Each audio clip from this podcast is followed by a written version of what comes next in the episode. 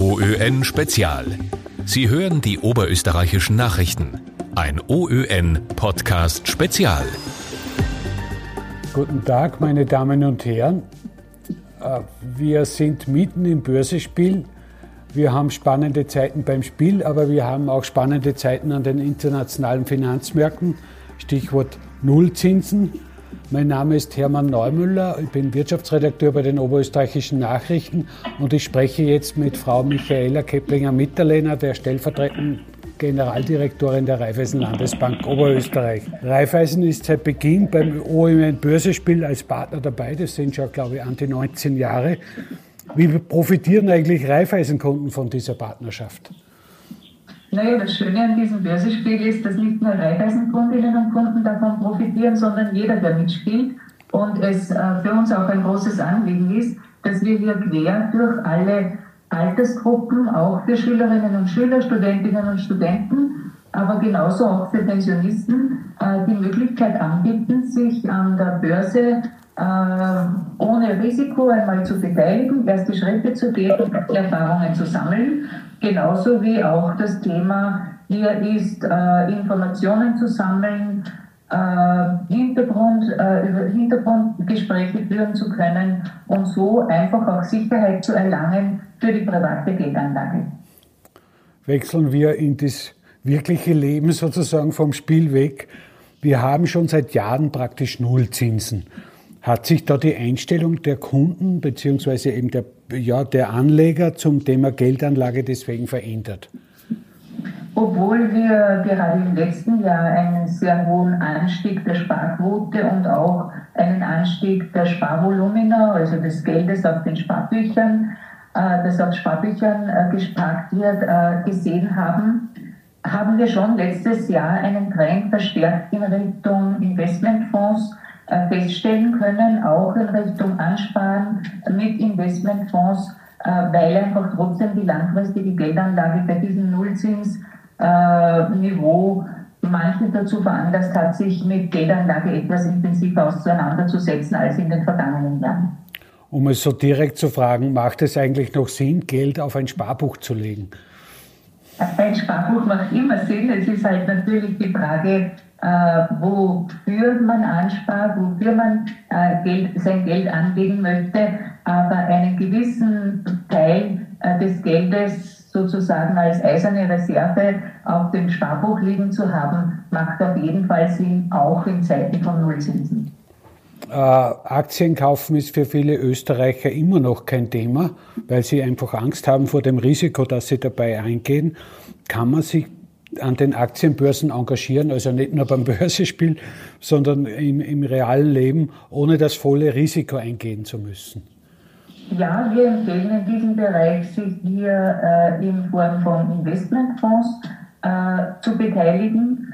Äh, diese bieten die Möglichkeit, eine breite Streuung auch mit äh, kleineren Beträgen vornehmen zu können und außerdem ist es auch eine gute Gelegenheit anzusparen äh, über Investmentfonds. Man kann hier mit Beträgen zwischen 50 und 100 Euro pro Monat auch ansparen und ist hier trotzdem bei größeren Chancen dabei. Das Wesentliche bei der Geldanlage und auch bei der Aktienquote oder Aktienfondsquote, äh, die man hat, ist einfach die Langfristigkeit. Für wie lange will ich mein Geld binden und für welchen Zweck will ich es, äh, will ich es äh, dann wieder für mich verwenden. Und als Pensionsvorsorge ist zum Beispiel ein langfristiger Investmentsparplan sicher eine gute Wahl.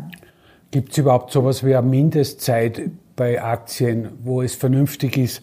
Also nicht für ein Jahr oder so, sondern fünf oder zehn Jahre, wie legt man am besten an?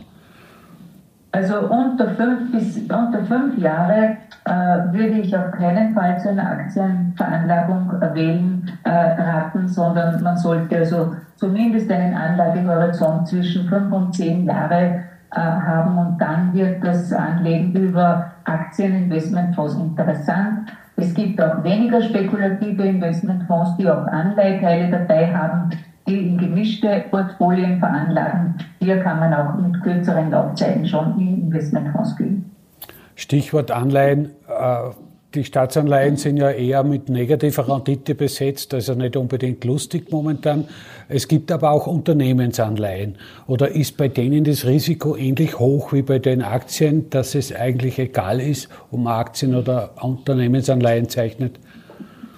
Nein, äh, das ist nicht egal, weil natürlich der Aktienmarkt ja nicht nur beeinflusst ist von den Ergebnissen, das ein Unternehmen erwirtschaftet, sondern der Aktienmarkt und die Kurse am Markt äh, sind auch beeinflusst durch Ereignisse, die stattfinden. Wenn man zum Beispiel das Jahr 2020 ähm, heranzieht, äh, dann sieht man, dass hier natürlich mit Ausbruch von Corona die Aktienkurse sehr, sehr stark gefallen sind.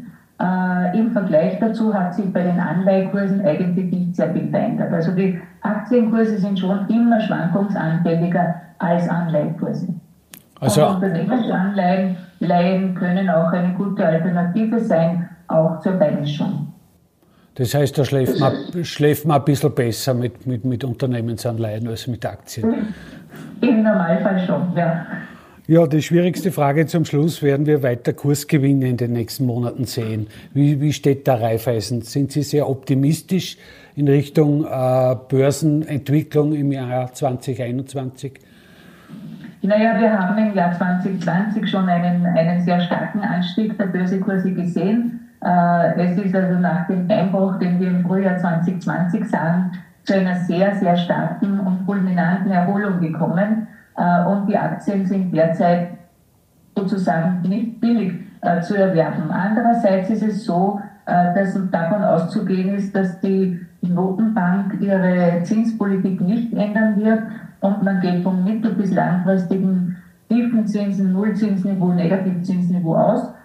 Von dem her bleibt als Alternative für den Geldanleger der Aktienmarkt übrig und insofern gehen wir eigentlich davon aus, dass der Aktienmarkt auch im Jahr 2021 positiv verlaufen sollte, sofern nicht irgendwelche Ereignisse passieren, sei es jetzt, dass es Probleme gibt äh, mit der Impfung oder, oder generell von der Pandemie her, dass neue Mutationen auftreten ähm, oder, oder andere Wirtschaftseinbrüche. Aber wenn sich die Wirtschaft auf dem Niveau stabilisiert, auf dem wir sie heute haben, rechnen wir damit, dass auch 2021 ein interessantes Aktienjahr bleibt.